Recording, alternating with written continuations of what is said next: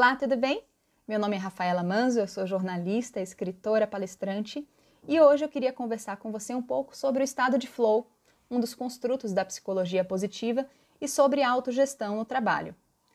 Toda vez que eu faço um processo de imersão num novo cliente, eu gero mais do que uma base de dados sobre aquela empresa, um novo aprendizado para que eu possa aplicar na prática conceitos que eu tenho estudado na teoria. Para quem não sabe, Estou terminando uma pós em Psicologia Positiva, Ciência do Bem-Estar e Autorrealização pela PUC do Rio Grande do Sul. Uma pós que redesenha o meu próprio trabalho e modo de atuar nas organizações, que cada vez mais incluem, mas não se limitam, as minhas habilidades com a comunicação. O fato é que tudo que eu tenho estudado, aprendido, observado e comprovado por base amostral bem consistente é que, em primeiro lugar, somos nós quem orientamos o tempo inteiro o curso da nossa carreira e da nossa jornada de trabalho. Com pequenas mudanças de atitude, comportamento ou mentalidade, por isso, podemos mudar a nossa experiência com o que estamos fazendo, tornando melhor o ambiente onde estamos inseridos. E, em segundo lugar, é quase impossível, a não ser que queiramos muito manter um padrão e o nosso medo de sair do lugar e tomar o controle da nossa vida seja imenso, vivermos infelizes com o que estamos fazendo. A gente pode mudar tudo, a todo instante, não apenas o lugar, mas a natureza do nosso trabalho. E isso não tem quase nada a ver com a organização ou com nada externo, mas conosco. Sim, essa história de autorresponsabilidade devolve para a gente e para de terceirizar, entre aspas, culpa do que estamos vivenciando e permitindo acontecer nas nossas vidas. Não estou afirmando que não haja organizações ruins, mas o fato é que todas elas estão buscando acertar e aprender conosco, com seus colaboradores. E quase sempre o real problema não está fora de nós, está dentro. Depois de passar por dois esgotamentos ou burnout quase seguidos e experimentar trabalhar em algumas empresas bem cruéis em termos de estilo de gestão, eu posso fazer essas afirmações com muita propriedade especialmente quando eu entendi que falta mesmo essa compreensão de que somos nós quem autogerenciamos e regulamos as nossas jornadas de trabalho e o destino das nossas carreiras, que são sim parte importante de quem somos. Essa semana eu vi uma foto de uma amiga querida jornalista que atuou na minha equipe até meados de 2013, falando da mudança de rumo da sua carreira. Depois de abandonar uma carreira que tinha tudo para ser bem-sucedida, dada a sua competência na área de comunicação, ela foi fazer direito depois dos 30 e acabou de se formar. Fiquei tão feliz com aquela imagem. Senti tanto orgulho da coragem que ela teve de se transformar, sabe? Ela voltou para a sala de aula, cumpriu com todo esforço que lhe é peculiar uma nova jornada de formação acadêmica por cinco anos numa área super difícil. Isso depois de experimentar uma janela de tempo tentando empreender com uma franquia numa mal sucedida experiência. Acontece que ela se permitiu viver tudo. A decepção com a profissão antiga, a tentativa de um novo caminho e a escolha por algo que fizesse mais sentido. Então hoje ela é jornalista e advogada. Isso é um currículo e tanto. Eu tive vontade imediatamente de escrever para ela, porque, uau, como ela foi guerreira! não desistiu de acertar, de encontrar algo que realmente pudesse fazer sentido para ela. Tinha muitos motivos para desistir, mas não fez. Jogou tudo que não deu certo para o alto e perseguiu obstinadamente outro caminho. É isso que eu entendi aprendendo mais sobre o flow. Ele não tem nada a ver com se jogar numa rede ou num rio para ver a vida passar sem fazer nada. O estado de fluxo ou flow que norteia quase todos os construtos em torno da psicologia positiva, não tem nada a ver com uma vida fácil ou contemplação apenas. Pelo contrário, o estado de flow demanda contínua regulação dos desafios e habilidades que vamos desenvolvendo para lidar com esses desafios. Por exemplo, quando adquirimos habilidades mais que suficientes para lidar com o desafio, ficamos numa zona de tédio, que também não é interessante.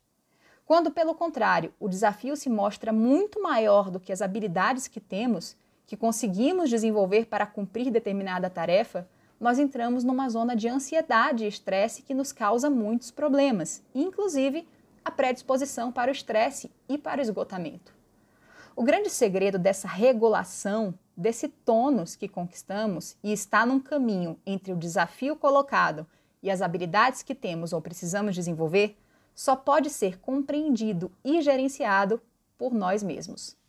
Só um profundo autoconhecimento nos permite checar todo o tempo se os desafios estão muito aquém ou muito além. Porque se uma tarefa não nos desafia, ela simplesmente não faz muito sentido.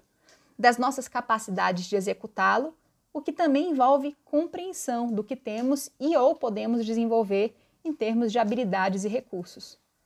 O estado de flow é isso, está numa ação que nos provoca e nos estimula de um jeito tal que nos permite estar inteiros nesse movimento, completamente absortos e envolvidos, de forma que não temos ideia de tempo e não vemos a hora passar. Temos em flow a sensação de estarmos em absoluta completude e imersão, porque aquela tarefa nos envolve, nos desafia, tem um sentido e um propósito. Enquanto eu gravo esse áudio, por exemplo, eu atinjo esse estado.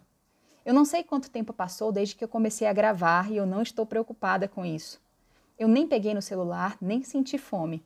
É um estado de concentração máxima, de produção de algo que você sabe que vai ter um impacto, nem que seja na vida de uma pessoa apenas. Isso tem que ter paixão, tem que usar suas habilidades, tem que ser desafiador. Quando eu escrevi meu primeiro livro, em sete dias, eu me senti assim. Quando eu converso com alguém interessante, quando eu canto ou componho, quando danço ou entrevisto uma pessoa, quando eu faço uma palestra ou entro numa reunião que me faz pensar e criar soluções, eu estou em flow. Esqueço o tempo, esqueço o externo. Estou inteira, 100% ali, concentrada naquela atividade. Todos nós sabemos o que nos leva a esse estado. Por exemplo, você vai se lembrar de algo que fez e te deixou sem noção de tempo, que te causou tamanho bem-estar que você esqueceu de si próprio. É a tarefa em si que toma conta de tudo. Estar no palco cantando ou dançando, fazendo algo manual que exija dedicação e talento, raciocínio e concentração. Uma conversa em que você não vê o tempo passar. Imagine qualquer uma dessas coisas agora. Isso é flow.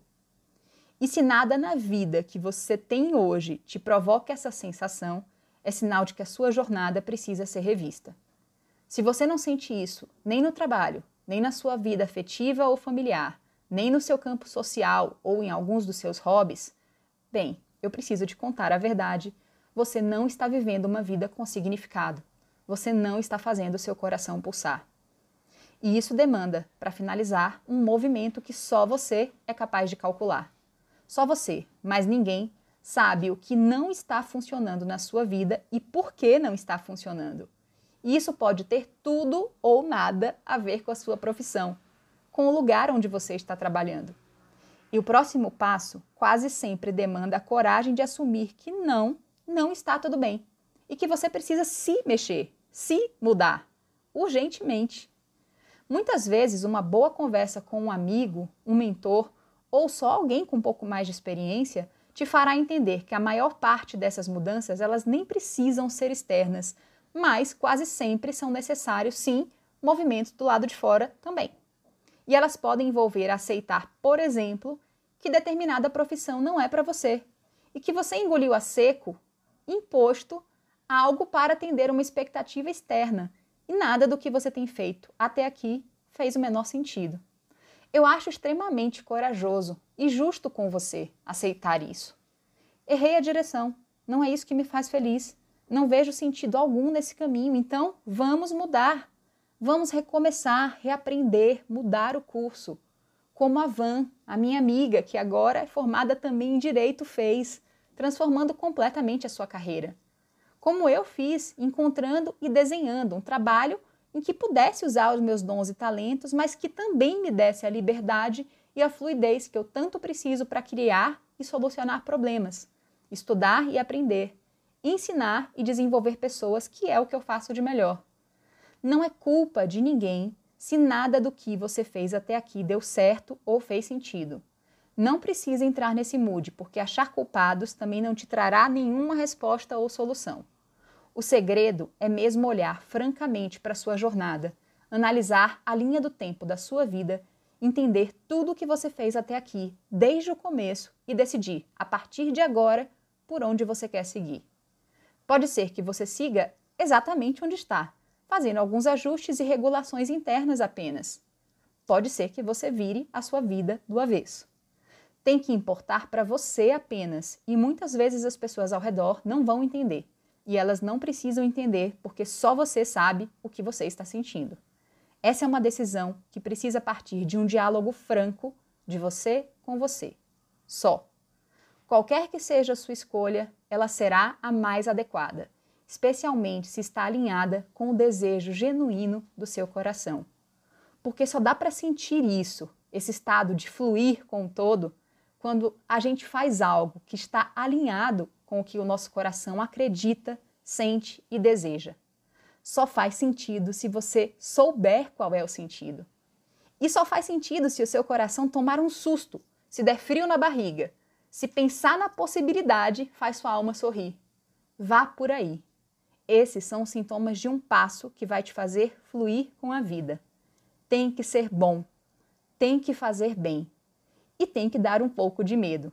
E aí você vai com medo mesmo, porque do outro lado do medo eu posso garantir grandes surpresas te aguardam. Simplesmente vá, escolha, decida e vá. Um grande abraço e até as próximas.